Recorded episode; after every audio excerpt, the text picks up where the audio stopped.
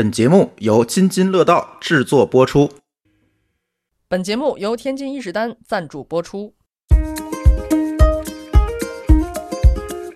伊势丹滨江购物 雀场，迎面就扑的那种香喷喷的气味儿，因为它哦一层全是化妆品，包括王菲啊这样的明星都曾经从北京来到天津伊势丹买化妆品，就真进去走不动道儿了，就那玩具啊，你都你都觉得没见过，而且那是真的芭比娃娃哎，在我幼小的心灵里留下一个深刻的印象，就是卖东西的阿姨都好美、好漂亮、好香，销售人员多久要过去跟她打招呼？那跟她打招呼的时候，这个人和人之间的距离大概多远？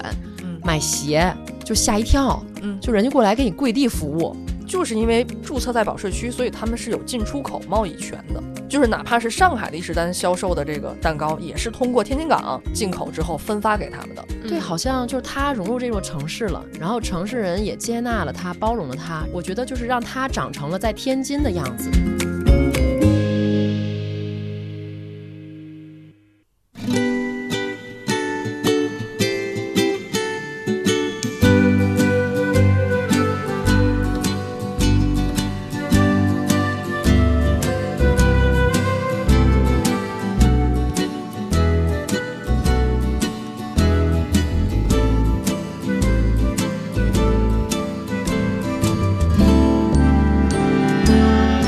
Hello，大家好，这里是新一期的原汤化原食，我是阳康之后渴望和朋友，哎呀，我觉得我都我都不想说话了，太想听这个音乐了。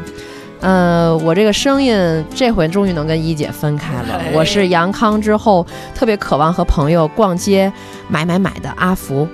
大家好，感觉好久没有录音了哈。我是购物中心逛到腿断、独爱百货商场一应俱全的一姐。我是想买到合适的四十号的鞋的小黑。你不要以为四十号、四十号就能穿进去，就没有别的问题了。这是我们节目中永恒的梗。呃，大家听到我们开头放的这个音乐哈，哎是不是一下子有一种轻松的购物的氛围了？不是，我想说，我听到这个音乐的第一感觉是什么？你知道吗？就让我回忆到了我二零一九年去日本的长野，就是在日本的农村里面，然后在田野间有那种小朋友戴着黄色的小帽子，然后在田野间啊跑过去，然后他们互相伸伸长了这个自己的手，然后再跟对方打招呼，就特别有那种日系的漫画感。对，就是宫崎骏漫画那种蓝蓝的天，然后田野里小朋友从那儿玩耍。对，就你感觉心情一下都变好了。嗯，你是听着音乐适合野性消费哈？哎，那一姐来揭秘一下吧，这到底是什么音乐呢？嗯，这个是天津伊势丹提供的一段他们日常有的时候会在商场里播出的一段特别有特点的音乐。一会儿我们详细说一下这个音乐的背景哈、嗨，还是留了个扣儿啊。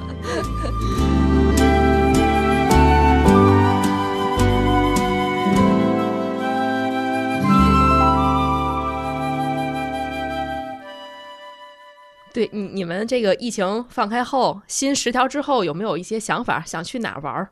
阿福距离出去玩还是有点远呢。对我这个一一生病就嗓子不就会持续很长时间我。们这一次三个人都阳了，那我呢相对呃相对轻一些，所以我能率先出去玩一玩。所嗨，所谓出去玩啊，也就是逛逛商场什么的。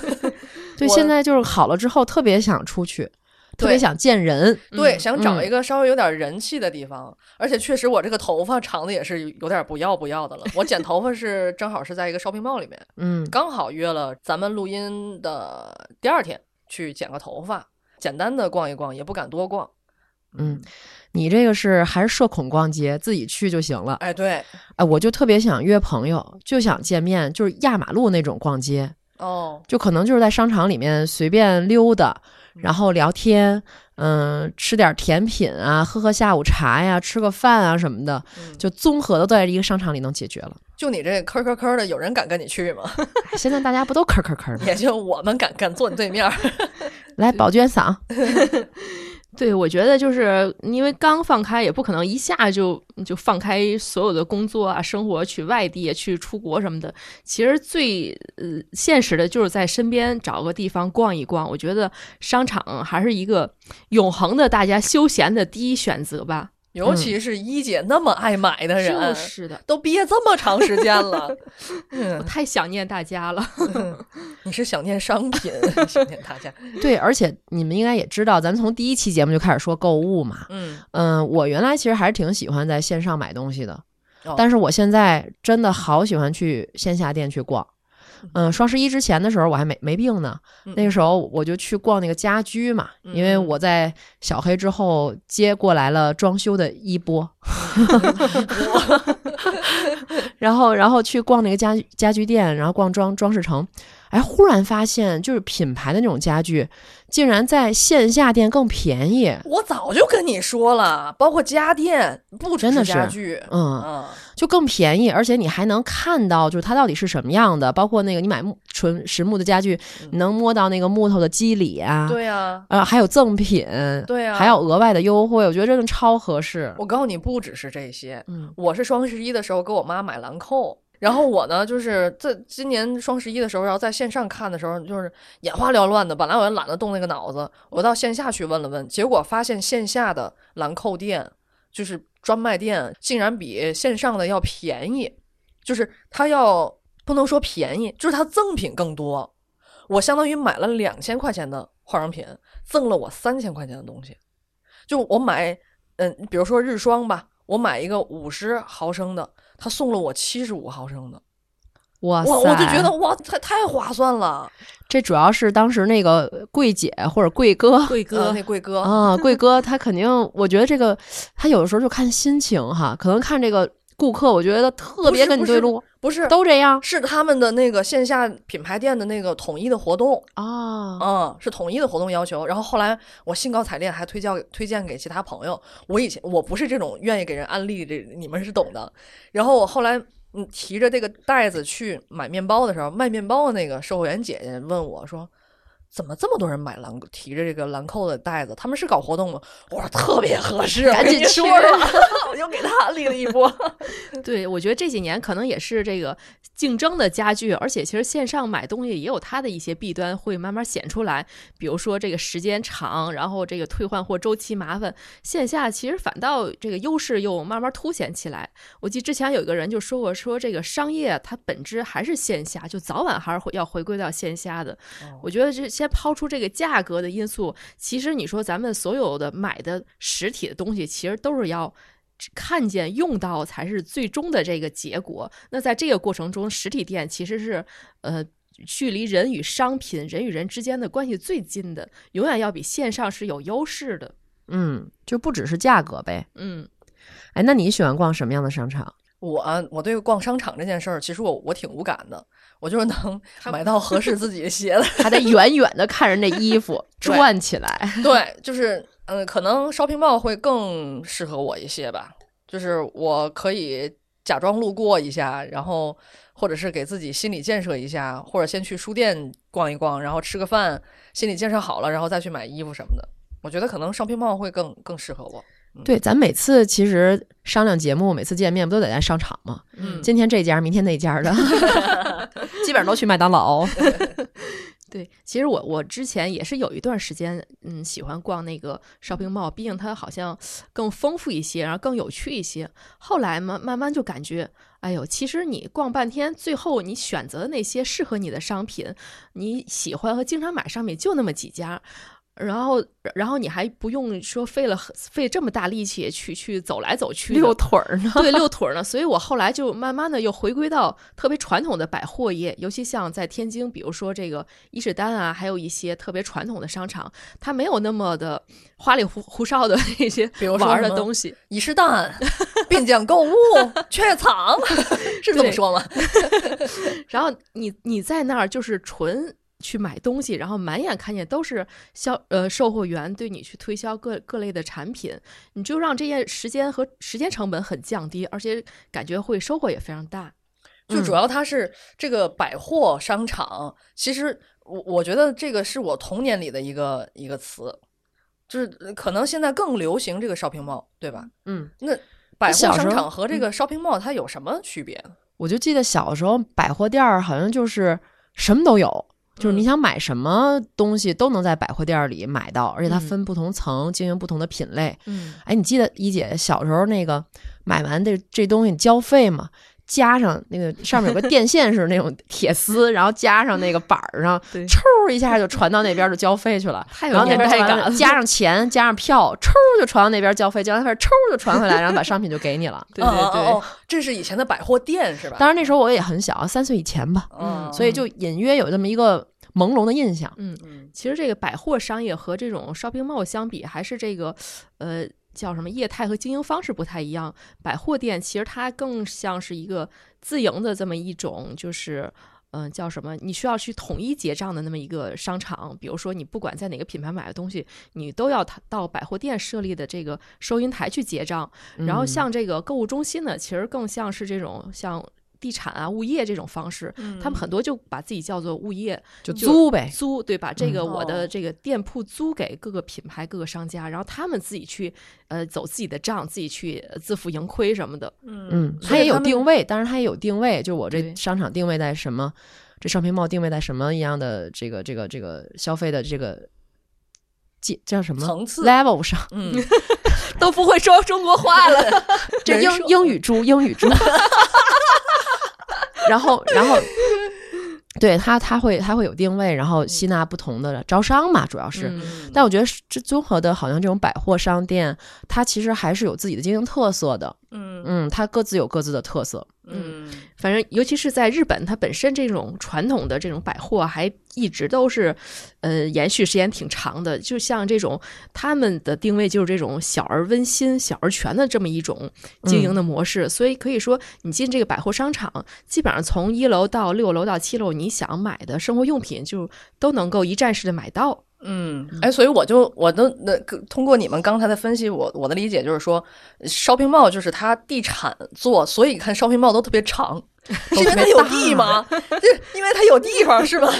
我觉得就是这种还是就它不同的经营风格吧。而你看，且那个年代不一样，还是对，嗯啊，你看去美国的时候，就美国这种大型的 shopping mall 就特别多，嗯哦，就是里面是一家是一家一家一家店品牌的店，但是你要去日本的时候，基本上都是这种百货商店。我还挺喜欢逛日本的百货商店的，对，但是你看那个热热闹闹，特别有人人气儿的感觉。对，像美国那个梅西百货其实也挺大的啊，对，对梅西百货也是百货，我觉得还是嗯跟国家的这个本身的这个特点，包括商业文化不一样，商业文，包括嗯它发展的历史不太一样。嗯，还有位置，我觉得就有一些位置寸土寸金那种的，它就更适合干百货。嗯，说到这个历史啊，就是咱们刚刚也聊到这个伊势丹，你们知道伊势丹的历史已经有一百多年的历史了。它是一八八六年诞生，你知道它最早啊只有四平米，而且就是一个和服店，四平米，对，只有四平米，有咱们小现在卖部呗。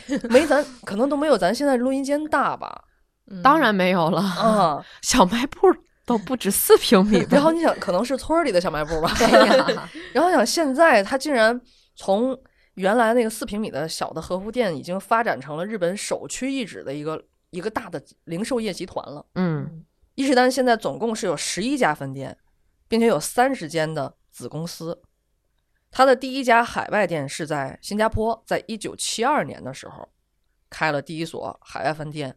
至今，伊势丹已经有十八间的海外店铺，其中包括了在亚洲的九间百货公司。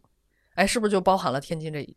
对，其实它那个从七十年代时候才是真正走向海外的开始。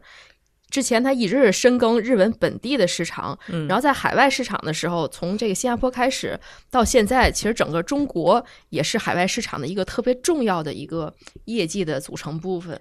我也横向查了一下，伊势丹在一八八六年诞生的那一年，世界上发生了很多大事儿，比如说，可口可乐在那一年在亚特兰大诞生了，阿森纳俱乐部在那一年成立了。当年呢，美国几十万工人大罢工，目的是争取八小时工作制，而我国正处于清光绪十二年，对我没记错的话，一八八六年是不是火烧圆明园啊？好像不是，一八六零，哦，嗯，然后他从这个九三年的时候是首次进入中国的，当时呢他们是有两个选择，一个是上海，一个是天津。现在可能天津在 GDP 啊，在全国好像经济实力不如当年了。其实那个时候从天津和上海来讲，都是特别开放和这个经济发达的城市。那当时天津伊势丹呢是选择在这个呃南京路上的吉利大厦开业，然后到二零零六年的时候呢，他搬到了呃吉利大厦斜对面的叫现代城的那个现在的位置。当时天津伊势丹开的时候呢，其实想九几年的时候，将近三十年前了，呃，整个的中国都没有那么的开放。那天津伊势丹呢卖的东西百分之九十都是来自日本的。非常高端的产品，尤其是化妆品，很多都是从天津才走向全国的。那这个服务员当时就有这个印象，说包括王菲啊这样的明星都曾经从北京来到天津伊势丹买化妆品。对，当时有好多明星，不只是王菲，嗯好多明星都是从北京到天津来买的。嗯，哎呀，那个时候，那哎，我想问一下，就是天津伊势丹没来之前，天津的商业是是怎么样的呢？在我的记忆里哈，那以前是 哧一下的结账，当然在那之后，其实也是开了好多百货商店。就那个时候，我我印象中商店还是商场？商场商场，商场，因为呃，伊势丹选择的这个位置呢，就是南京路啊、滨江道啊、和平路这个位置，其实是天津。嗯，因为以前都是单中心嘛，就是商业中心这种商贸中心，嗯，商圈儿基本上一个城市就有一个是最大的。当然，天津最大的就是在这个商圈儿，嗯伊势丹也是选择的这个这个商圈儿。那在伊势丹进驻之前，我印象中啊，在这个十字交叉的这个路上，最有名的几家大商场，比如说中原百货啊、华联商场啊。劝业场啊，都是这种大型的百货商场，也是百货商场。嗯但是印象当中，就是各个商场吧，好像卖的东西都差不多。嗯就比如说，我记得冬天过年要买，我去跟我妈去买大衣，你从这个商场看见也是这个样子，嗯，从另一个商场看见它也是那个样子，都是国货是吗？什么靠色儿的那种？没有也有一 些其实还挺时髦的样子的。哦，就是那时候逐渐随着改革开放嘛，咱们一些商品也在更新换代，就是设计还是有一些的，但是都是一些国产的品牌啊，嗯就是都是那种刺绣的，是那种商标，梅？花儿反正类似于那种 吧。我印象当中，但是那个时候应该是九十年代初，已经有一些，嗯、进口的商场了，卖进口食品的商场，嗯。国际商场啊、嗯。我记得当时就觉得老高级了。我爸每次带我去那儿，就是买那个进口超市里面的嗯。那个饼干，嗯。我当时就有印象。嗯。但是当时还是大部分还都是国产的品牌，以服装为主，服装鞋帽为主。嗯。对，当时伊尔丹进来的时候，真的是让人这个大为惊讶，没想到商场能这样，然后没想到这个这么的漂亮，卖的东西这么的高级，这么的贵。我记得当时一进这个伊尔丹的时候，就是迎面就扑的那种香喷喷的气味儿，因为它哦一层全是化妆品嘛。哦，可香了，是腌腌入味儿了是吧？对，因为当时没有这样的商场，然后看卖的那些头饰啊、发卡都特别漂亮。我记得当时一个就是戴在头上的黑色的发卡，嗯，标价是一两百块钱，那是九十年代呀，当时觉得好贵好贵。我记得那个他们曾经也说过是引领这个年轻时尚的路线嘛，然后定位也是这种比较高端的奢侈品，提出来就是说当时他面对的客户是年收入三万元的人群。哇塞，嗯当当时年万元户啊，对 现在年收入咱也到不了，哦，不是月收入，啊你说是月年收收入哦，年收入年收入三万，对，哦，你想嗯那个年代一一平米房一，其实三万相当于一个小小平米的独单的价格了，对吧？哦，对，呃，独单是个什么概念？一室一一一室一室一厅一室的房子，嗯。嗯所以就觉得，哎呦，真的是高不可攀的那种感觉。啊，就当时大家就是别管买得起买不起吧，先得进去看看去。对对，我对妈就那样，而且一进去以后，我我印象中我印象有点不太深了，一姐你来给我纠正，是不是有一个瀑布嗯，就从上面倾泻而下？瀑布是水帘吧？水帘水帘水帘，小孩子就觉得那是瀑布，人造瀑布。就是特别明亮，就是特别明亮宽敞，然后竟嗯然还有这些。不是卖东西，就是它展示的不只是卖的东西，比如说像水莲这种，它就不是卖的，它不不能创造产品的价值，它就是纯的一个购物环境的打造。那叫美陈，啊 美陈美陈，美陈是什么？就是美丽的美，陈设的陈，哦嗨，你看一姐这个专业呀。不能嗯就是很高级的感觉。那时候那卖的那种那个化妆品都是国际国际大牌了吗？啊，对，什么迪奥，什么植村秀，真的是。从那个时候才知道原来还有这些品牌。哎，在那之前是不是咱们尤其天津老百姓是不是买的更多的都是什么万紫千红啊？不不不不，当时其实也买一些化妆品，什么雅芳啊，我记得好像还有，但是哦但是很多人买的其实是不知道，其实买的是假货。就你买的时候不知道，后来发现哦，原来真货是这个样子的。哦，是这样的。嗯，你比如说他，因为他当时经营刚开店的时候，经营百分之九十以上的商品都是日本的品牌嘛，嗯他甚至是是把很多日本的品牌第一次带到中国。你比如说有一个叫呃欧珀莱是吧？嗯欧珀莱，它是通过伊势丹最早带到中国来的。嗯嗯嗯。哎呀，我对这个伊势丹，其实我我对他最大的印象不是你们说的这个香味儿啊、瀑布啊什么的，是它那个塑料袋儿。啊啊，我就记得我们家里有那么一个塑料袋儿，我到现在还记得它是白色的外皮，然后两边有点有两溜黄色，然后又感觉好像有有又有点蓝色。塑料袋儿上面是 I S E T A N，我小时候就不明白这是什么意思，但是我妈爱逛街呀。后来我我前两天做节目之前我还跟她聊过呢，我说还记不记得逛天津伊势丹？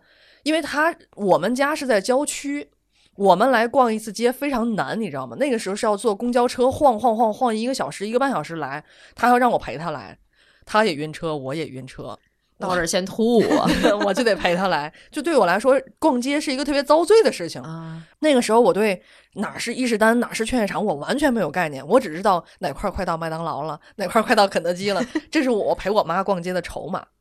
我妈更多的就是，就是他只看不买，因为那个时候家里还不是很富裕。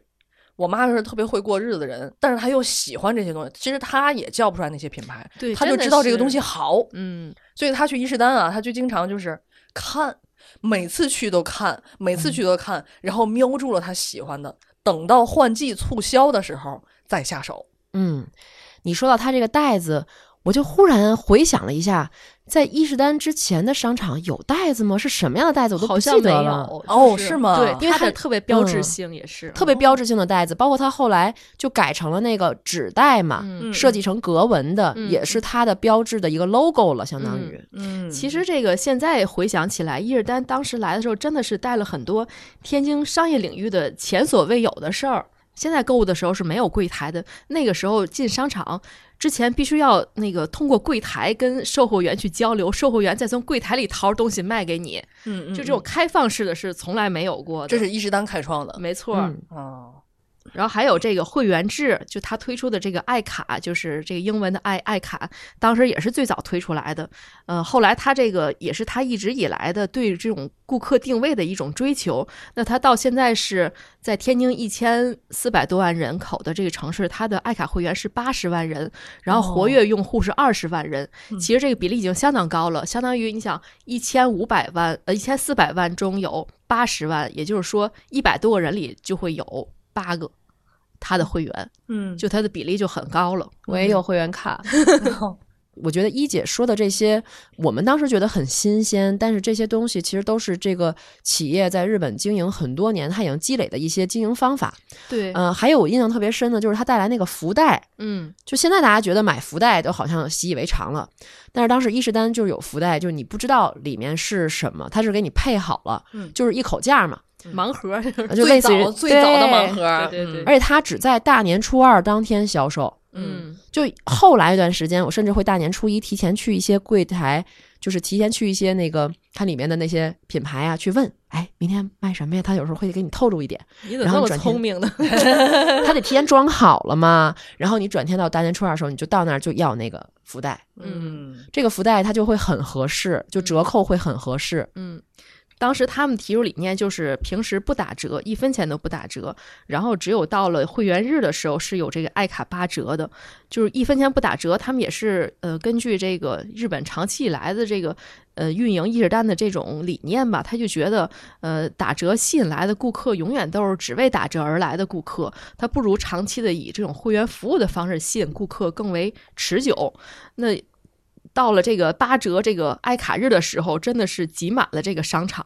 当时就说这个保安就非常担心，因为电梯电梯已经站满了人，都停了，运行不动了，哦说担心这玻璃会被挤碎。但是我真的印象中，就是这个商场卖东西还挺贵的。嗯就我小的时候，小学的时候，你想咱们那时候小时候，有的时候，比如说在嗯一些商场里头买童装，六一儿童节、过年两个重要节点必须要买新衣服。我印象中，嗯、要不有时候也有路边摊，那时候好像个体个体经营、个体摆摊儿也出来了。包括滨江道，其实最早的时候也都是很多个体户。嗯，我记得当时有一身是在贵个体经营买，但是那个时候我小学同学在六一儿童节的时候穿了一身衣服，特别的不一样。就是因为以前的东西还是近似的比较多嘛，但是他就穿出来你就感觉不一样。然后一问他，他又在伊势丹买的，我当时就觉得哦好羡慕啊，在伊势丹买一身童装，其实就是现在想，现在回想就是很日系那种比较朴素的，嗯，单色纯色的这种裙套装啊什么的。但是他看着就有高级感，是吧？嗯，对，而且我记得，呃，以前大家你不像现在是卖玩具，以前卖玩具好像在百货商场里头就是一个柜台，嗯有娃娃有枪啊什么的都在那一块儿。嗯但是伊势丹当时我记得是整层全是卖玩具的，嗯那跟跟那跟现在 shopping mall 跟现在是一样的，对，跟现在比如说综合的像那个就是玩具反斗城啊，嗯嗯，或者是像百货商店都是基本上一层都是童装啊或者卖衣服的。我当时觉得哇，这一层都是卖儿童用品的，嗯就真进去走不动道了，就那玩具啊，你都你都觉得没见过，而且那是真的芭比娃娃哎！以前买的哦芭比娃娃就是路边摊买十几二十块的那种 假的，你知道吗？就那个就那个脚，这玩意儿真的跟假的有什么区别呀？你别说别的，就说这脚吧，它那个脚你知道吗？是四十号的是吧？号码不足，应该四十号，他做成三十六号，就那种就它不足。然后你你在你买的那个娃娃的高跟鞋，他都穿不住。嗯但是你在伊势丹买的芭比娃娃，它脚是足码的，它正好能穿住那个鞋子，你知道吗？哎，你娃娃都能买着合适的鞋，对，当时说这个伊尔丹就是开创了，也是天津这边的这种集合店的这种模式，就是他把女装全放在一层，然后儿童用品放在一层，然后吃饭放在一层，这个也是说是行业的首创。尤其是这个，你记得当时有那个四驱车的那个，对，你们当时是在那玩过是吗？那真的很壮观。对，嗯就是四驱车的轨道，它是好多个轨道，然后特别大。你像以前买玩具，就是柜台里头拿出来，嗯买不买不买你就走吧，嗯对吧？但是它那个是有一个特别大的一个轨道在那儿摆在中间，好多小孩围在那儿。但是你必须得买车，你不买车你你是没法玩的。对但是免费是体验的。对，但是体验的时候，你看那些小孩儿就瞪着眼睛，真的眼珠子快掉了，口水快流地上了，就太壮观。那个汽小汽车在那轨道呜呜呜转，特别那叫四驱车，什么小汽车？你懂得就行。那个时候他应该最早他他们引进来叫田宫赛车，嗯，嗯嗯嗯。嗯，那个时候那个时候是那个四驱小子正在流行的那个那个，差不多，我我印象不深了，差不多是那个时候。嗯但是以前就没见过四驱车，对，而且我真的觉得那个是好贵那个玩具，嗯，多少钱？就那时候应该有上千了，哪有我一个四驱车有这么贵吗？没有吧？它是连那些轨道一块儿的那种。哦反正买一辆车，我印象中怎么也得一两百块钱。我原我那个时候特别喜欢四驱车，嗯，但我没买到过真的。就像你后来大胡同就能买着了。我就在地摊上买，对我记得二十多块钱二十多块钱一个，就是自己攒点零花钱就会买一个，买嗯了、买了五六个也是有的，然后自己再拿粘贴往上粘啊什么的。嗯，但是因为我毕竟就是小时候我不太喜欢玩这些东西嘛，但我就觉得真的很高级。我弟弟那个时候，我我姑姑他们就是，我觉得他特别舍得给我弟 花钱，就斥巨资给他买那个在伊势丹买四驱车，然后再到那里面去玩儿。而且那个东西你一定要在轨道上玩才有意思，嗯对然后大家 PK 嘛。对，就他那里面是当时我觉得是最早唯一能有轨道的地方，好像别的地方都没有轨道。对嗯，就真的那种开眼了的感觉，说的我们当时好像很穷的样子，就是很土，主要是真的是嗯就是买不起，就是很土啊，就是土啊，就就是是好多东西都没见过呀。没错，嗯，但是那是九三年啊。嗯，对啊，可是那个时候对于天津人来说也很幸运了，就我们能这么早的去开眼。其实我一直特别喜欢伊势丹，还有一点就是，嗯、从那从那个时候开始，它就会有一层专门是特卖场。嗯嗯，后来他搬家以后到，嗯，就是到新的这个新址这个地方，我我印象中应该是六层吧，就都是特卖。就是你会有不同的，他会定期，而且他特卖的时候不是说你就到那儿你才知道特卖，他会给你发那个传单，哦就这一期的特卖在六层都会有什么样的产品，大概是多少钱，那个传传单也印的很精美，然后你进这这种喜欢买折扣产品的人，跟你妈适合一块儿逛街哈。是不是就经常去这种特卖场？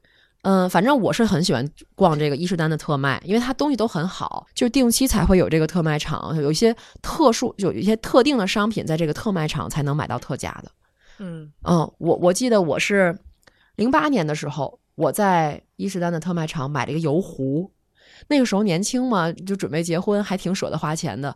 当时买了一个不锈钢的油壶，就花了二百七十六块钱，记这么清楚，记特别清楚，还是打完折的二百七十六块钱，用了吗？用了一直用到现在。哦，那还是值的。啊，平均下来一年没多少钱了。哎刚才说了很多这个商品上的这个呃开这个呃商品上的这个开眼的一些地方，让大家这个脱离那么土气的这个方面。其实我觉得在这个服务上，伊尔丹也是让我觉得特别舒服的。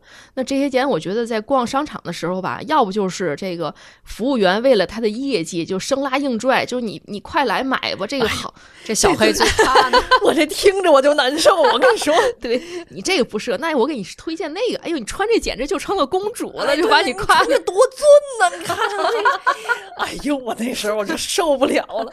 对，然后还然后另一个极端呢，就是进一些奢侈品店吧，就那个这个服务员高傲的，就是正嗯眼儿都不带看你的，嗯打量你一下就走了，就是也让人觉得特别不舒服。嗯主要看你就不是重点客户。哎，对对哎对，这是主要的。但是 但是在伊势丹，我觉得总体的感觉还是让人比较舒适的。嗯，他们也是有一套这种非常详细的培训的体系，比如说这个销售人员看到顾客进到他的这个店铺的店店铺的时候呢，多久要过去跟他打招呼？那跟他打招呼的时候，这个人和人之间的距离大概多远？一米五以上是吗？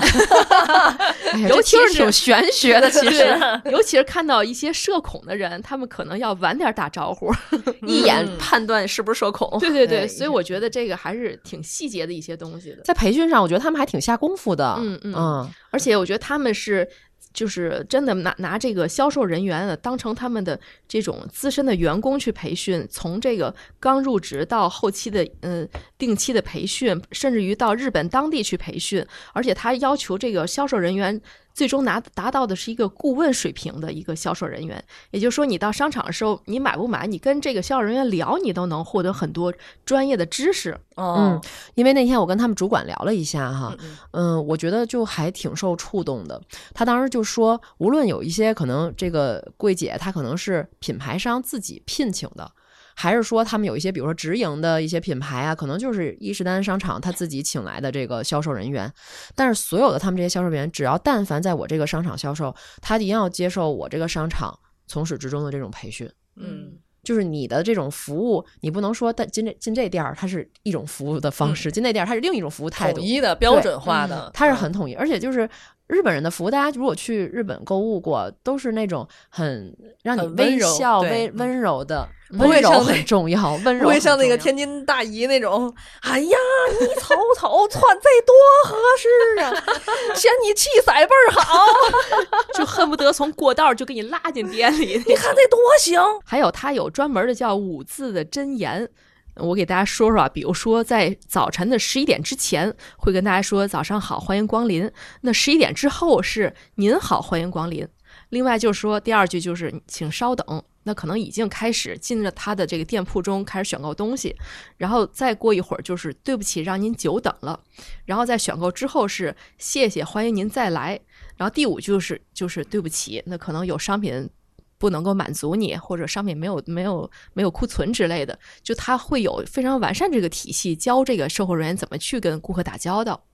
就小黑说那个大姨哈，天天津大姨来来销售，我我印象当中，伊势丹在我幼小的心灵里留下一个深刻的印象，就是卖东西的阿姨都好漂亮啊，哦，就是好美、好漂亮、好香，就是这种印象。就是不会出现盘头大姨那个，是吧？一般地儿也没有好吗？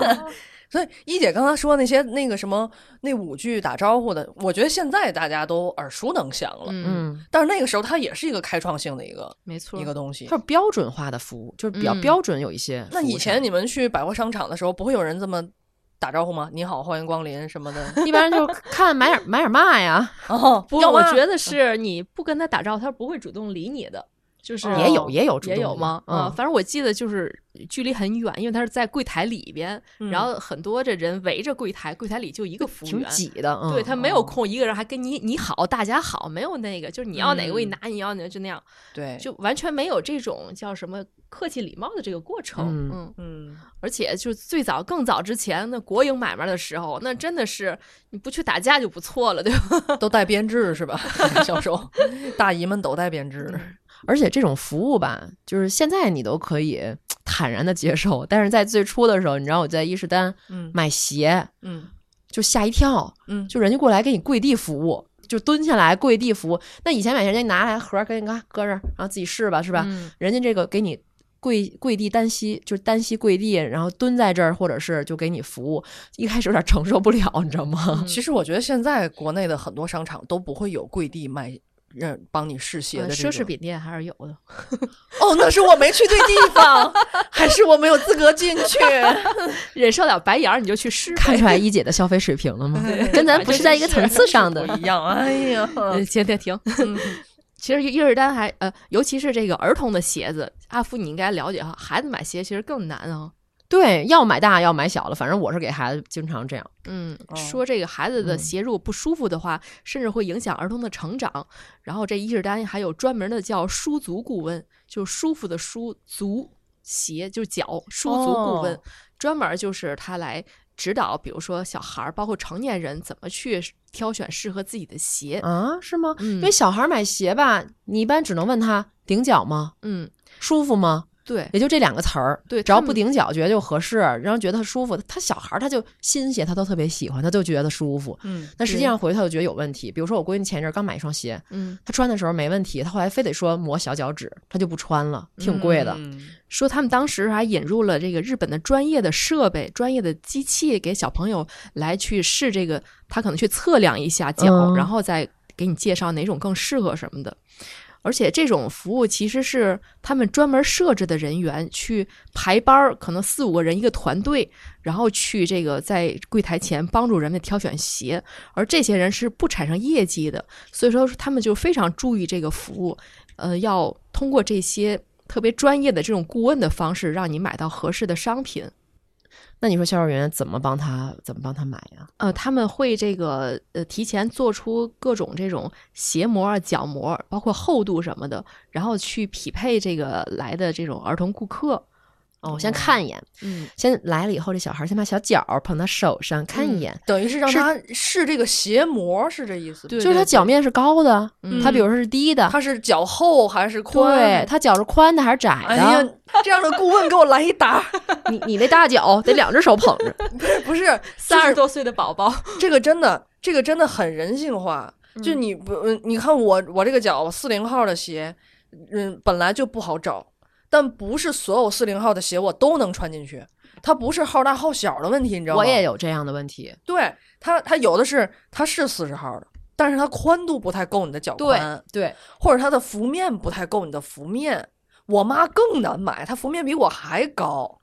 哎，其实有的品牌的鞋子是有多少号加 W，就是哦宽度会更宽一些的。嗯，又是哪个我没有进去过的高奢店吗？这个原来在美国买鞋子的时候是有的。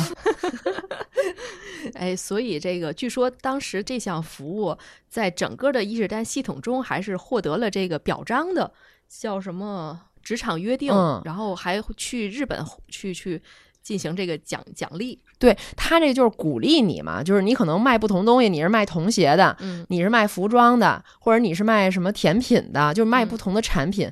但是你不卖不同产品，客户可能有不同的需求。嗯你怎么样在你的职场上约定一套服务客户的这种方法？我我这么理解啊。嗯然后你做得好，然后你就形成一套体系了，相当于服务体系了。嗯，然后不同的店，你在这个店里头，不同的品牌的这种销售人员先 PK，PK、嗯 PK 完了，你再放在集团里面不同的商场，就是不同的地方的商场，到集团里面再 PK，最后选出来就最厉害的那一个，好像还要给他颁奖呢。嗯，所以这个服务对于这个伊尔丹的百货来讲，是他们一直就坚持的。当然，现在看来好像，比如顾客就是上帝，一切以顾客为中心，好像不奇怪了。但是，想想在三十年前提出这种想法，在中国这个刚刚改革开放、市场经济起步的时候，还是很领先的。嗯，说到这个服务啊，这个刚才一姐还是留了个扣儿，在一开头的时候，那一段音乐也是伊势丹的一个服务的一个小细节。对，呃，你说到这儿，我想起来，我记得印象很深啊，当时对我触动也很大的，就是在伊势丹商场里面，它是双语播报，嗯，会有音乐，然后双语播报，是中英文的？呃，是中日文的。哦，中日文的。他就会以前商场里不都是有时候呼叫哪个哪个家长是吧，嗯？或者是哪个哪个商场哪个哪个层有促销，当时就是促销有什么商品，他都会通过这个商场里面广播系统来说，嗯。就叽里呱啦的先说一对一段日语，然后嗯。再说中文的意思。嗯，对，后来也有英语了，啊、嗯，三种语言。你这个英语猪的终于可以听懂了。而且每次这样的他们在说说话的时候，都会伴随着音乐。后来才知道，其实它不同的音乐还是有不同的用途的，是吧？嗯说到刚才这段音乐啊，现在咱们咱们现在听到的这段是商场什么时候会放这段音乐呢？是在外边下雨的时候。嗯，这个下雨下雨的时候响起这样的音乐是为了什么呢？它不是给它好像不是主要不主要是给顾客听，顾客也听不出来呀，这哪听出来下雨啊？它主要是给这个商场的这个工作人员来听的。嗯这时候他们要做什么呢？首先，这个收银员，刚才阿福说了，这个他们伊势丹的这个后来都改纸袋子了，但是为了防止这个纸袋子在雨天被打湿，收银员会在这个纸袋子外面再包一层塑料袋，就当听到这个音乐的时候。然后再有呢，就是门口商场的这个工作人员呢，这时候就开始准备伞套了，就可能会在雨天打着伞来的这个顾客、消费者进入商场以后，怕把地面打湿，然后影响购物体验，所以门口的工作人员就会送上一个伞套。好贴心、啊。哎呦，我就觉得听到这些细节的时候，真是觉得挺有意思的，而且，嗯，而且他这个没有伞的，他也会准备一把伞。就这个音乐其实就是一个信号，告诉你现在该进入下雨时间的服务状态了。嗯，下次在逛街的时候就知道了。嗯，一听音乐，下雨啦！我们要专门找一个下雨天去逛吗？人家也不是一天都在放这个吧？我觉得肯定是没下雨的时候忽然下雨了，对对要放这个提醒。那就找一个天气预报说可能有雨的这一天，未来一个小时内将下雨。你要验证一下，就？在门口站着。好，那除了这一段音乐呢，其实还有另外一段音乐，我们来听一下啊。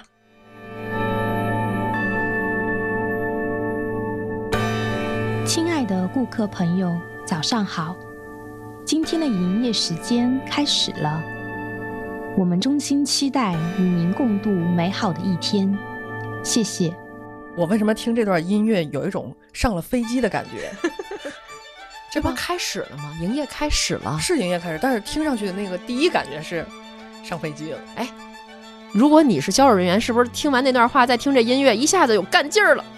嗯，而且这个时候销售人员就列在这个柜台前面儿，就站好之后开始鞠躬了。进一个顾客就要鞠个躬，哦就是你好，你好这样的 特别有日剧里的感觉。真的是。然后我们俩，哎，祝您有一段美好的购物时光。谢谢。我我真的感觉像在飞机上，可能是他想出去玩了。对，当时也有一个小细节，就是刚伊尔丹把这种服务方式推出的时候，天津这边的服务员他并不接受，他不好意思，就是哦张不开嘴啊！对，对进一个顾客他鞠个躬敬。后来呢，这个伊尔丹的高层领导跟他们一起在门口迎宾，哦每天早晨跟大家一起你好你好，然后慢慢大家就都适应了，现在已经成了一个惯例了。啊，是带有日语口音的。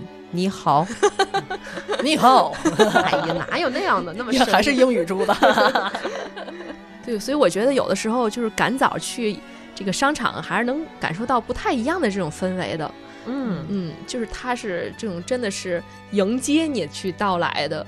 好像还真没有顶着门儿去过商对场。对对，我觉得有有机会可以试试。还真是。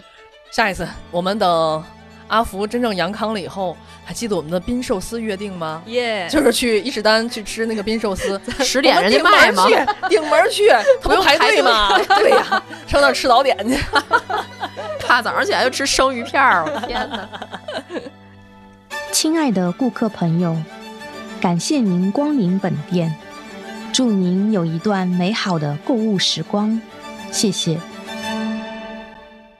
你看，我们说了这么多天津伊势丹的故事和我们的回忆哈，哎，你们有没有觉得为什么这个事情要发生在天津呢？我们刚才讲了很多这个伊势丹刚到天津时的一些回忆，我觉得也能让，我觉得可能也会有一些朋友能有这种共鸣和这种有情怀的感觉。毕竟那也是一个时代，从九十年代一直到现在，我觉得它这种时代纵深感还是从这个商业也能体现出来的。嗯，其实你能感觉到，就是他也是踏着改革开放的这个历程，嗯嗯，一点一点跟城市相融合的。嗯嗯，你说到这个商业呢，嗯，刚才我们一开始说到了，可能伊势丹开的时候还有很多北京的名人啊、明星啊来这儿买，但实际上天津在商业发展是非常早的，在北方都是一个非常重要的城市。嗯，因为大家都知道天津这个地方它临着海嘛，嗯它既有海运，它又有河运，当时大运河是吧？有漕运，嗯所以天津它整体的这种物流的物流的发展是非常早的，而且物资是非常丰富的，在早期的时候，嗯所以的商业也随之在很早期的时候就繁荣起来了。你别说那个再早吧，咱就说二十世纪二三十年代那个时候，嗯、可能还在民国时期吧。嗯那时候还在民国时期，当时你知道吗？天津就已经开了三大百货公司，这三大百货公司就有刚才我们讲到了和平区的这个和平路、滨江道、南京路这一带，像当时的中原百货啊、劝业场啊，还有中原百货的分店啊，就都是非常有标志性意义的商业的聚集哈。嗯。而且天津也是这个老字号特别多，就包括这个吃的、用的、穿的，嗯、就是什么狗不理啊、桂发祥啊、什么老美华等等。所以天津人，包括天津的商业，其实是对外来商业还挺挑剔的。我们在很早的时候就吃过见过的，是吧？对你像这个什么汇中饭店呀、国民饭店啊、什么中国大戏院，那都是当时这个多少名人对吧？梅兰芳啊、张学良，还有利顺德，对呀、对太有名了都。所以那个时候不仅商业繁荣，就是现在咱们俗称的什么商旅文一体，嗯又看戏是吧？嗯又听相声。我记得以前劝业场不有那个八大景吗？对八大天对，啊，劝业场有八大天，就嗯很厉害的，嗯就商业很繁荣，不只是买买买、看戏、看剧，呃，吃饭，而且都是高端的这种餐饮。现在讲下餐饮，高端餐饮，嗯。就吃饭都是在这个在这个地区来聚集的。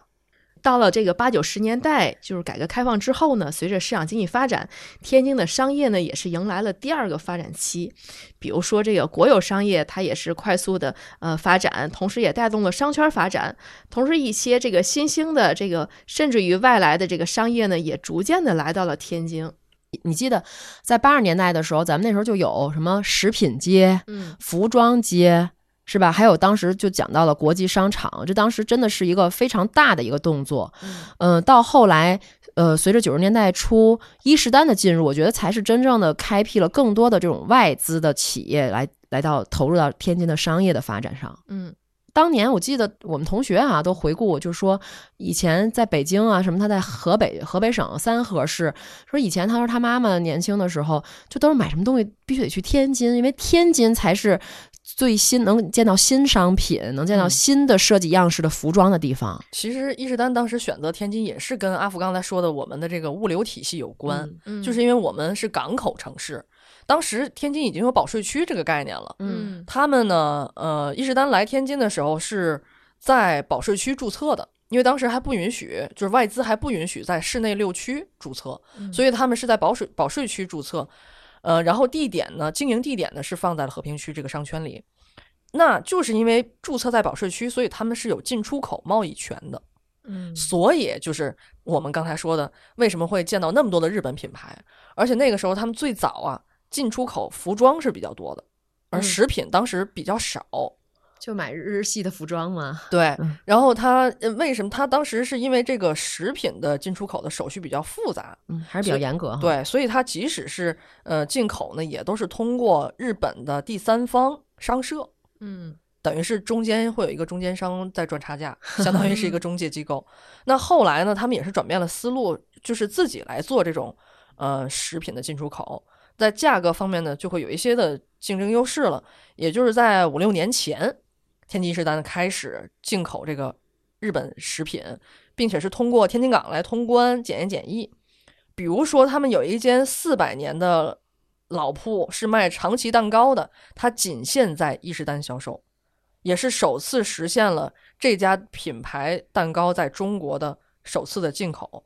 就是哪怕是上海的伊势丹销售的这个蛋糕，也是通过天津港进口之后分发给他们的。嗯，这好有日本风格啊！因为日本的百货商店一般它都会有一层，比如说卖一些食品，都是卖这些洋果子呀、和果子呀，一定要卖蛋糕。你看，他们也卖果子，天津也卖果子，此果子非彼果子。所以这个天津选择天津也是天津的这个区位优势，确实沿海城市它的开放度就是会相对高一些。嗯，而且在当时九十年代初，真的天津是商业超级繁荣。嗯，说到这个外资啊，咱们也得捋一捋啊，就是外资先是进入，不是最早进入天津的。那他说到外资进入咱们国家的这个时间节点，可以说是从一九七九年中美建交开始的，尤其是一九七九年邓小平访美之后，中美之间就揭开了历史新篇。也就是在一九七九年，邓小平是会见了当时的日本首相大平正方，然后在那一年呢，日本开始对我国进行政府援助，当时。一九七九年嘛，是我们改革开放的第二年，我们还面临着很多问题，比如说资金的上的压力，还有技术紧缺以及能源的供应紧张，包括基础产业落后等等的问题。日本在那个时候给我们提供了三万亿日元的援助，包括有偿资金合作、日元贷款，呃，还有这个无偿资金的合合作以及技术合作，同时也是改善了日企在华投资的环境。有一个重要时间节点。在一九七九年的三月十五号晚上十八点五十一分到十八点五十二分，上海电视台率先播出了中国内地第一条的外商电视广告。你们猜是什么牌子？不是日本的啊！我以为要说日本的，是瑞士的雷达表。还是在三幺五那天？对，也是同一天，《文汇报》也是刊登了这个雷达表的广告。从那一年开始呢，有着独特港口资源的天津也逐渐迎来了外资企业，比如说。朱老板曾经供职过的，一九九二年摩托罗拉在天津注册成立之后，像丰田汽车呀、三星啊，还有像诺和诺德的制药公司等等的一批的这个外资企业就开始相继的落地生根了。直到其实直到今天，像美资企业、日资企业在中国的外商占比当中都是很重要的。嗯，尤其天津的日企还确实挺多的。像这个伊势丹呢，它也是首次进入中国市场的日本品牌，就是在商业领域的日本品牌。包括目前它也是天津外资百货业最成功的店。嗯，而且在嗯在天津差不多也有三十年了吧？嗯，来天津有三十年，三十年啊，整到二三年整三十年了。对，整三十年，这三十年，哎，我觉得就是咱们作为土生土长的天津孩子，确实是见证了这个商商场的一个发展和变化的过程。我记得。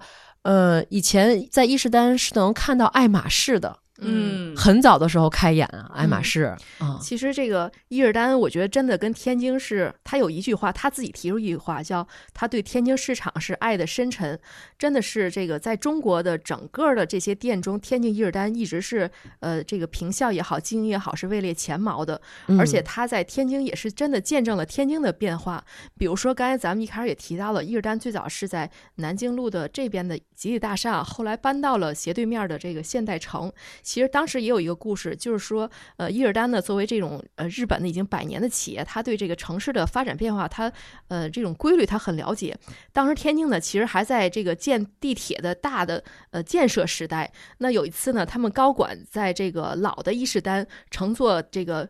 叫露天哎，不要叫叫叫观景电梯吧。乘坐观景电梯的时候呢，就发现对面有一个工地正在施工，是大兴土木。然后就问他们的这个中国的这个负责人说在干什么？他们那儿。然后中国这边负责人就说他们在修地铁。然后他们的这个高层就觉得这个地铁包括以后的呃这个汽车将是这个人们出行的主要交通方式。然后他就说咱们能不能搬到对面去？因为对面这个现在的这个现代城所在位置，它地下就有地铁能直达。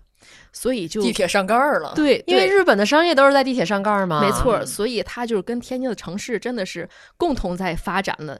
那在搬的过程中，天津也给他了很大帮助。比如说当时因为建地铁，这个交通很不方便，有的有的时候人们过这个十字路口的时候，可能一看见对面这个建的还在工地这么多，他就不去这伊势丹去逛了。嗯那在这个过程中呢，天津的这个相关部门呢，也为伊势丹专门修了一个红绿灯，然后把哦这个人就导流到他们的这个这个商业这边了，所以也助力他们在这个现代的这个现代城的这个位置的一直在发展了十多年。然后这个业绩也非常好，他们有一个数据，就是说它总体面积其实只有三万多平，但是它曾经在一四年左右的时候达到了年收入是十亿元，就是说这个总的收入未必多高，但是平均下来的话，这个平效是名列前茅的。嗯，它的面积毕竟有限嘛。对对对，你说这个红绿灯，我有印象，嗯，那红绿灯就它门口那个吧，就过南京路那红绿灯是到吧？现在这个红绿灯，这个十字路口都是一个非常繁华的非常人人流最大的一个，而且那个红绿灯，你知道吗？它那儿有一个监控设备，就是如果你嗯闯红灯的话，马上就拍照上那屏幕了。有过一阵儿，有过一阵儿。其实我觉得刚听一姐说，跟我自己的感觉来讲啊，日本企业好像本来就都是很念旧的，而天津人恰好也都是很念旧的。对，嗯好像就是他融入这座城市了，然后城市人也接纳了他，包容了他，甚至就是我觉得就是让他长成了在天津的样子。嗯，因为我去过札幌的伊势丹，因为嗯天津人对伊势丹有有这种情怀嘛，就嗯就对他有感情。毕竟这么多年，我记得有一年去北海道旅行的时候，一看，哎，这么多商场，因为他们商业就很聚集，一看伊势丹，好，那我一定要去伊势丹去逛，而不去选择别的商场。嗯但是在札幌的伊札幌的伊势丹，让我印象中就是挺破破烂烂的，就不像嗯天津这种就是比较清新亮丽的这种这种外表的形象，就是那种比较嗯。传统的百百货货百货店啊 就是什么 商品都挤在一起，但但是并不脏，就是很嗯很很拥挤的感觉。嗯嗯，而且伊势丹在天津也确实培养了很多商业的人才。现在很多这个在商业的这种高层的这种管理者，很多都是来自伊势丹的。其哦实有点像这个摩托罗拉当年在天津做的这个手机产业，也嗯向全国甚至输出了很多这个手机制造的人才。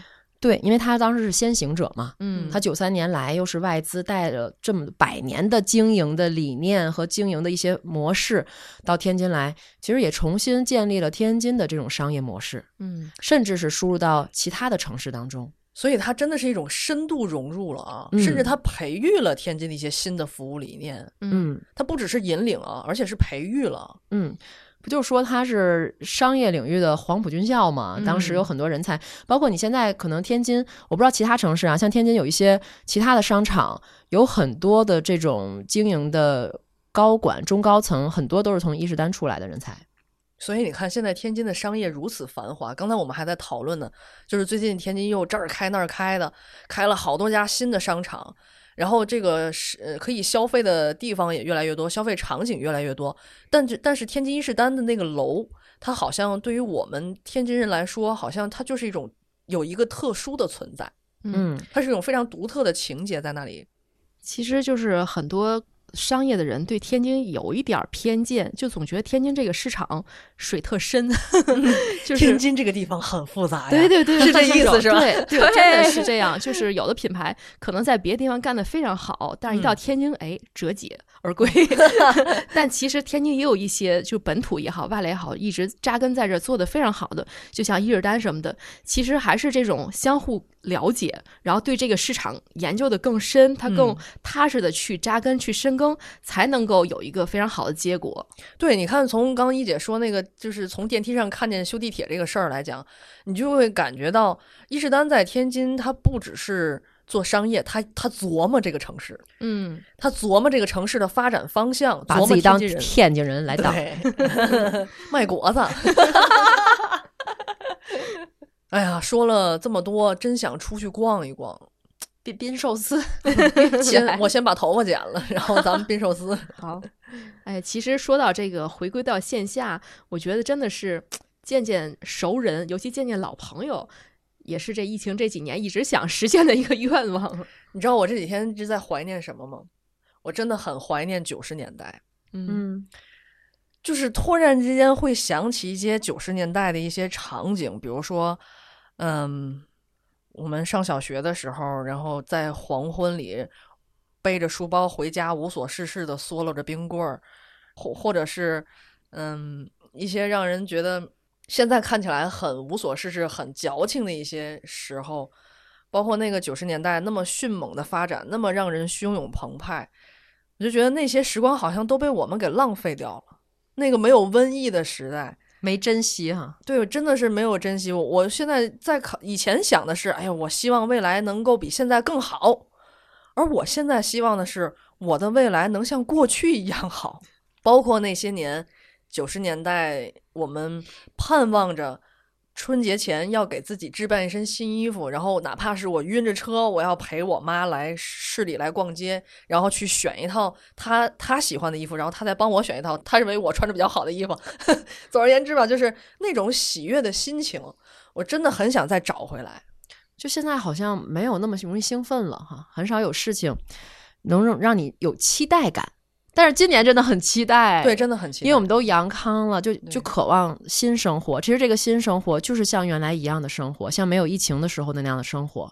嗯，就希望他赶紧回来，然后我们赶紧去珍惜我们曾经没有珍惜的时光。其实前两天大家已经有点憋不住了，就是圣诞节的时候，就是伊势丹所在的这个商圈人已经开始起来了。对，圣诞节那那天 据说人很多。对，嗯。就是人还是要面对面的去感受人的真实的温度的，当然不是高烧的温度，是温暖的这种温度。就是就像刚才说的这个，找找朋友、约约伙伴，你用手机、用微信，它永远都是隔着一层东西的。那你见到这个人，跟他聊聊天儿啊，握个手啊，拥抱一下，那个给人的这种滋养啊，和这种呃未来的这种这种加深关系，那是不一样的。其实我们最后也想说说，伊尔丹在日本已经呃有一百多年的历史，在天津有将将近三十年的历史。其实它的变化还是呃比较细微的，它的大的这种百货业态呀，注重服务、注重商品的这些本质是没有变的。我觉得就像这个身边的这种老朋友，也许这个新朋友会给你很多新鲜的东西、新鲜的刺激，但是你慢慢发现，跟你聊得来的、跟你经常走动的还是那些老朋友。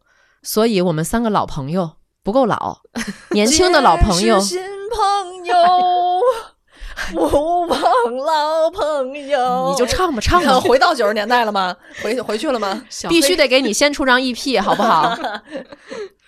行，那咱就择日不如撞日。今天中午，伊势丹六楼宾寿司走起。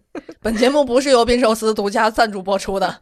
好，天津伊势丹在欢迎我们，拜拜拜拜拜。我是觉得我唱特别尬，没事儿，尬就尬。